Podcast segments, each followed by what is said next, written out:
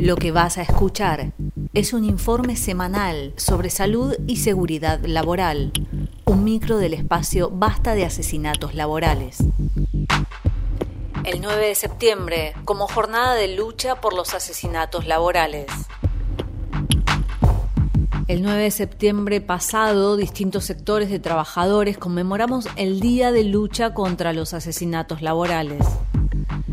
En esa jornada se realizó una misa y un acto en la cabecera de la línea 60 en Barracas, una actividad virtual en Inta Castelar y una radio abierta en Mar del Plata. El 9 de septiembre de 2016 murieron en sus puestos de trabajo David Ramallo, electricista de la línea 60, Diego Zoraire, trabajador de INTA, y Richard Alcaraz, obrero de la construcción. Ese día nació el espacio Basta de Asesinatos Laborales para unir los reclamos de familiares y trabajadores. A cuatro años de esos sucesos, podemos decir con certeza que no fueron casos aislados. El Observatorio de Basta de Asesinatos Laborales relevó durante el año 2019 un total de 534 trabajadores y trabajadoras fallecidos en sus puestos de trabajo. De estos casos, casi 200 corresponden a trabajadores informales, cuyas muertes ni siquiera han sido registradas por la Superintendencia de Riesgos de Trabajo, el organismo estatal encargado de controlar y prevenir las muertes y accidentes laborales. Estas muertes podrían haberse evitado si las denuncias de los delegados gremiales hubieran sido escuchadas, si las patronales hubieran cumplido con su obligación de garantizar condiciones de trabajo seguras, si los grandes sindicatos realmente defendieran los intereses de los trabajadores y si el Estado controlara las condiciones de seguridad en las empresas.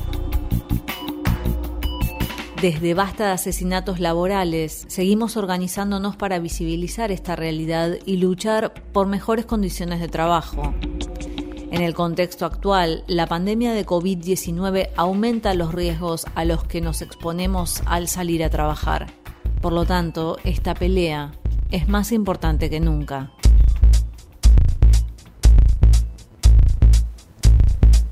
El cumplimiento de las medidas de cuidado y prevención dependen de la organización de las y los trabajadores. Entrevista Arnaldo Dubín, médico y miembro de la Sociedad Argentina de Terapia Intensiva, SATI Entrevista de Marca de Radio el 5 de septiembre en Radio La Red.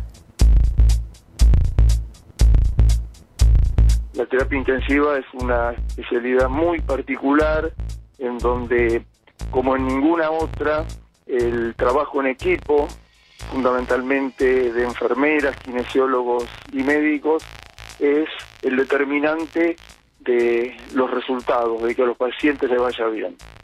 Pero los profesionales no quieren hacer terapia intensiva porque existen varios motivos, tal como que es una especialidad muy demandante en lo físico, las guardias, el contacto permanente con el sufrimiento, la muerte y por supuesto condiciones de trabajo que no son buenas y salarios que son bajos. Entonces, hay muy pocos intensivistas, como un termómetro de esto más de la mitad de las, de las vacantes para la residencia de terapia intensiva quedan cada año libres porque no hay postulantes.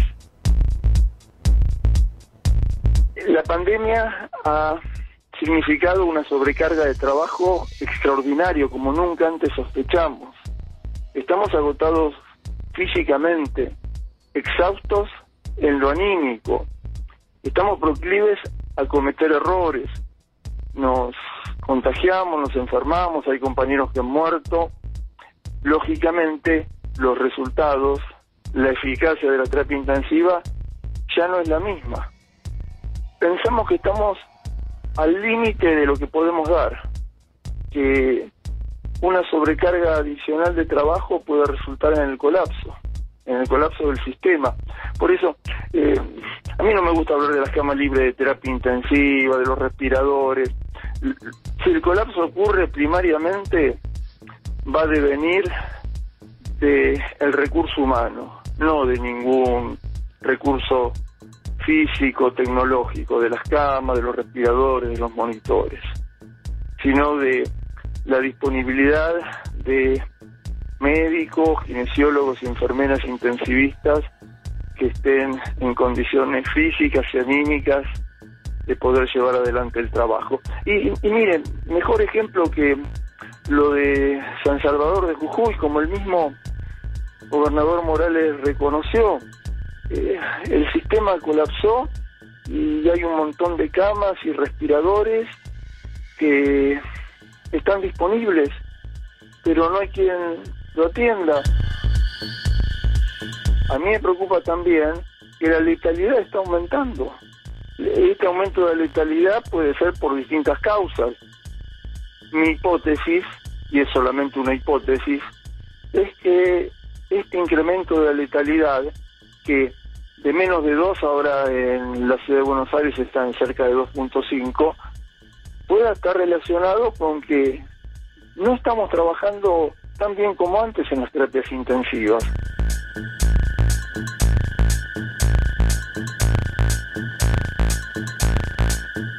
Este fue el informe semanal sobre salud y seguridad laboral, un micro del espacio Basta de Asesinatos Laborales. Seguimos en Facebook, Basta de Asesinatos Laborales.